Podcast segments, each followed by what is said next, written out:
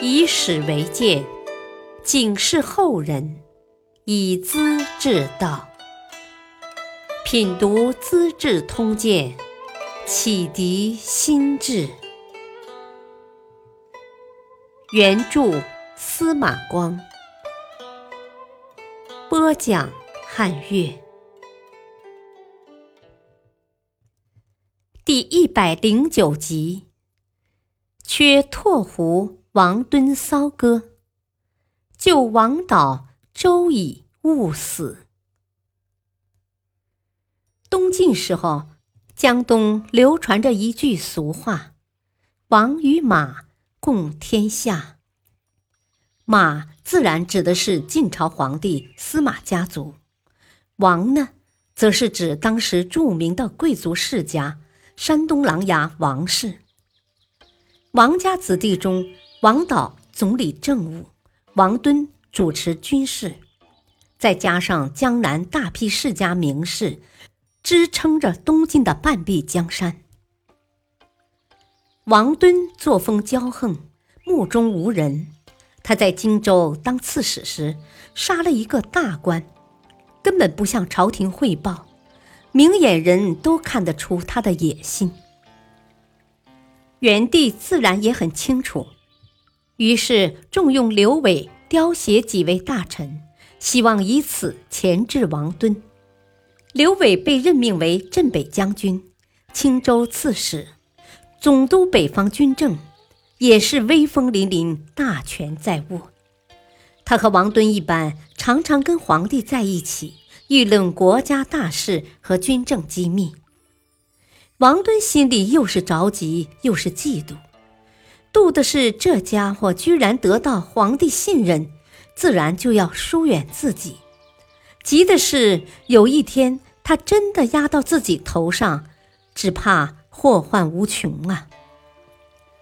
于是使出拉拢手段，想跟刘伟搞好关系，却忍不住心里酸溜溜的。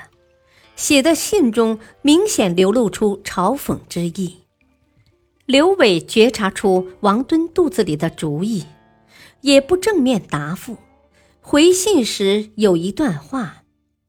鱼相忘于江湖，人相忘于道术。竭股肱之力，效之以忠贞，无之以智也。意思是说，人各有志，勉强不得，只有听凭自然，才能各得其所。为国为公，尽忠竭力，便是我全部的愿望。王敦碰了个软钉子，觉得很丢脸面。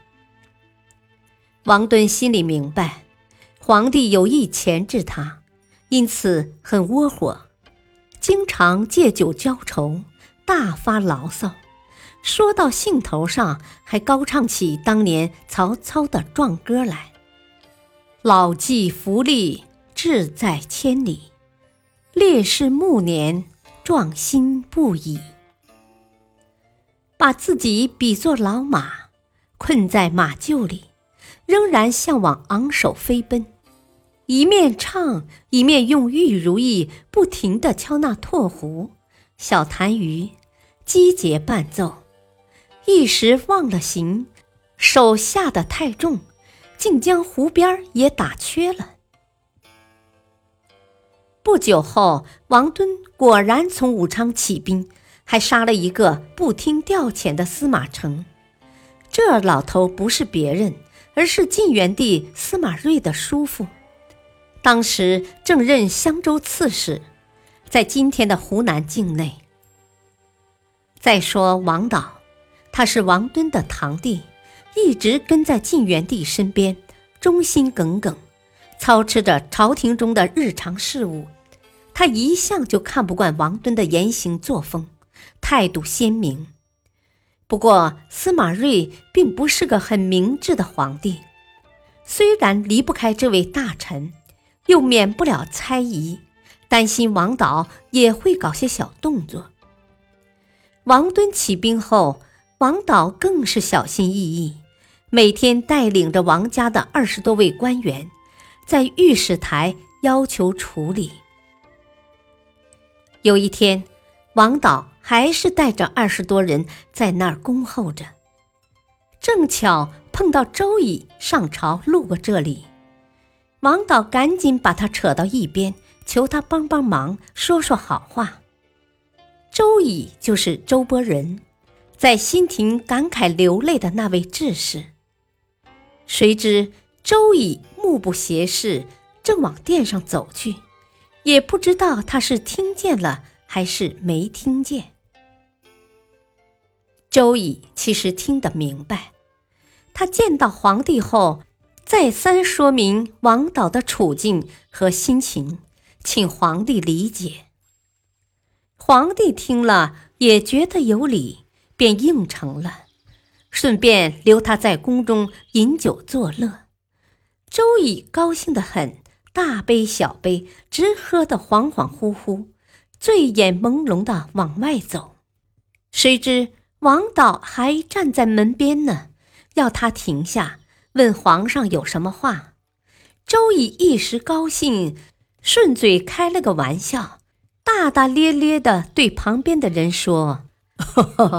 今年我可要杀尽反贼，立个大功，捞个金印大酒盅挂在周边，好威风啊！哈 哈歪歪扭扭的走了。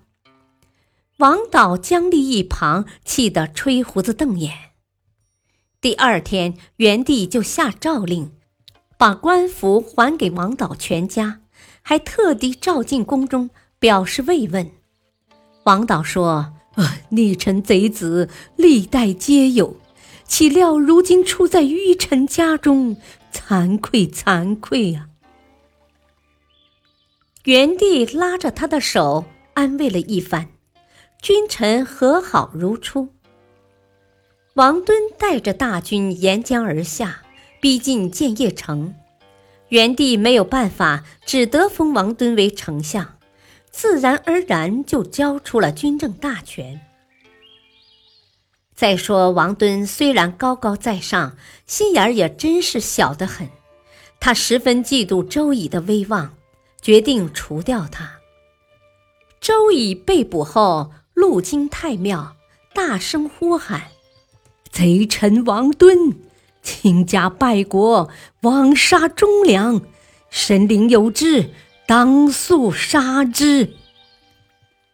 立足看他很激昂，提起戟戳他的嘴，鲜血流到脚后跟，可他仍旧从容自若，神态安详。路边的人看了，无不嗟叹流泪。